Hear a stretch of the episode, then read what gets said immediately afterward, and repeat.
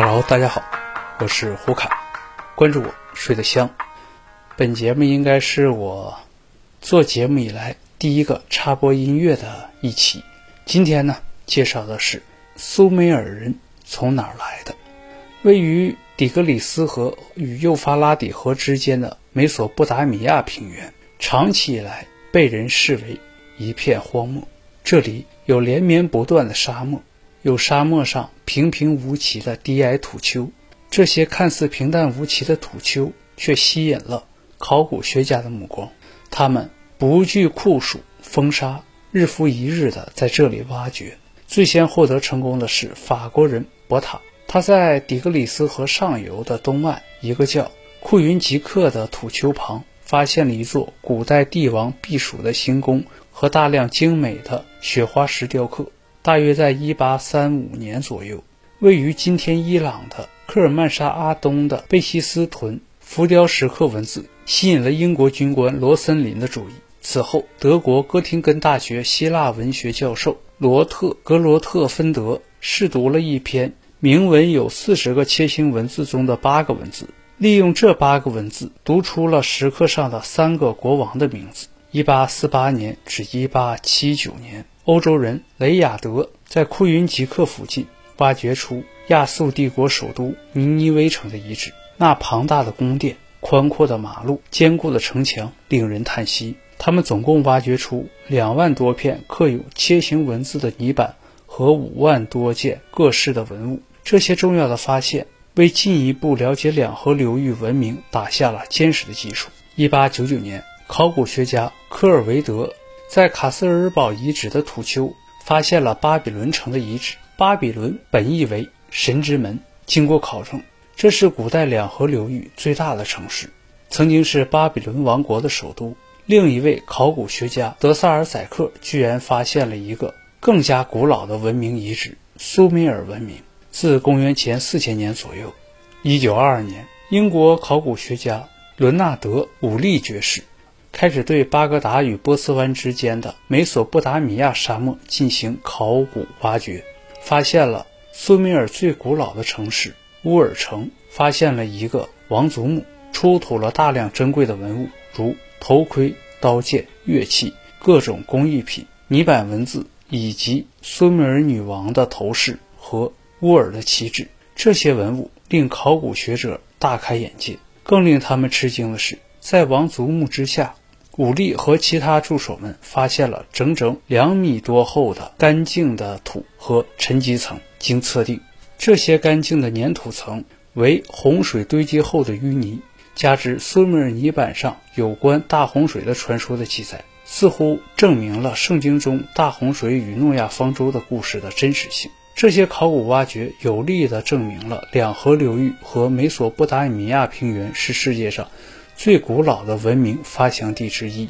根据考古资料推断，古代两河流域的文字体系源于苏美尔。公元前四千年后期，苏美尔人创造了图画式的文字。到了公元前三千年，这些文字发展成了楔形文字。苏美尔人通常用平头的炉杆的木杆在软泥板上刻印文字，笔道呈现楔形。最初，楔形文字被刻成了平直，后来逐渐演变成左而右、由上而下的刻字方式。古代美索不达米亚文学作品呢，主要有神话、史诗、赞美诗、哀歌、记事文、辩论文、寓言、箴言和寓言等形式。最著名的史诗是描述乌鲁克城英雄吉尔加美什经历了一系列的故事。苏美尔人。已经具有非常丰富的天文知识，他们在观察月亮运行规律的基础上编制了太阳历，将两次新月出现的时间定为一个月，每个月为二十九天或是三十天，全年分为十二个月，六个月为二十九天，六个月为三十天，每年三百五十四天。苏美尔人至闰月加以调整。苏美尔人的数学知识呢也是相当丰富的，人们对。一到五的数字已有了专门的名称，对十这个数字呢也有特别的符号。在此基础上，巴比伦时代的人们已经广泛使用了十进制和六十进制法，并把六十进制法用于计算周天的度数和时间，而且巴比伦人已经掌握了四则运算、平方、立方、求平方根、立方根的法则。在建筑方面呢，约公元前四千年中期，苏美尔已经出现了多吉塔的建筑。四塔一般用土坯筑成，在一层层的基台的最上面有一座小神庙。他们还建造了砖砌的拱门和圆柱。他们的拱门和拱顶结构已经用于陵墓和房舍的建造了。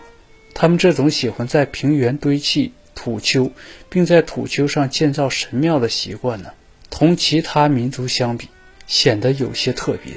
更特别的是，在苏美尔人的遗址中发现了大量的圆柱形的印章，印章大多由贵重金属或者是玉制成，并雕刻着精美的文字和图案。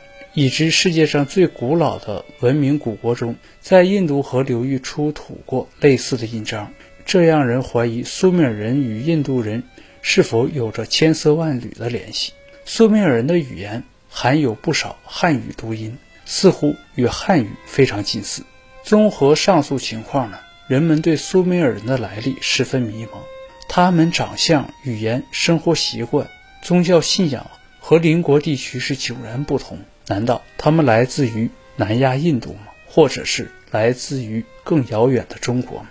有些学者根据考古挖掘推断，苏美尔人来自于中亚的高加索和亚美尼亚，沿着幼发拉底河。和底格里斯河一直进入到美索不达米亚地区，但同时，考古学家也不应忽视苏美尔人的传说。有一个传说告诉他们，苏美尔人的祖先是从海外来到这里，但是这个海外究竟是指的何处呢？至今仍然是个谜团。感谢收听《苏美尔人是从何而来》，我们有缘再见，拜拜。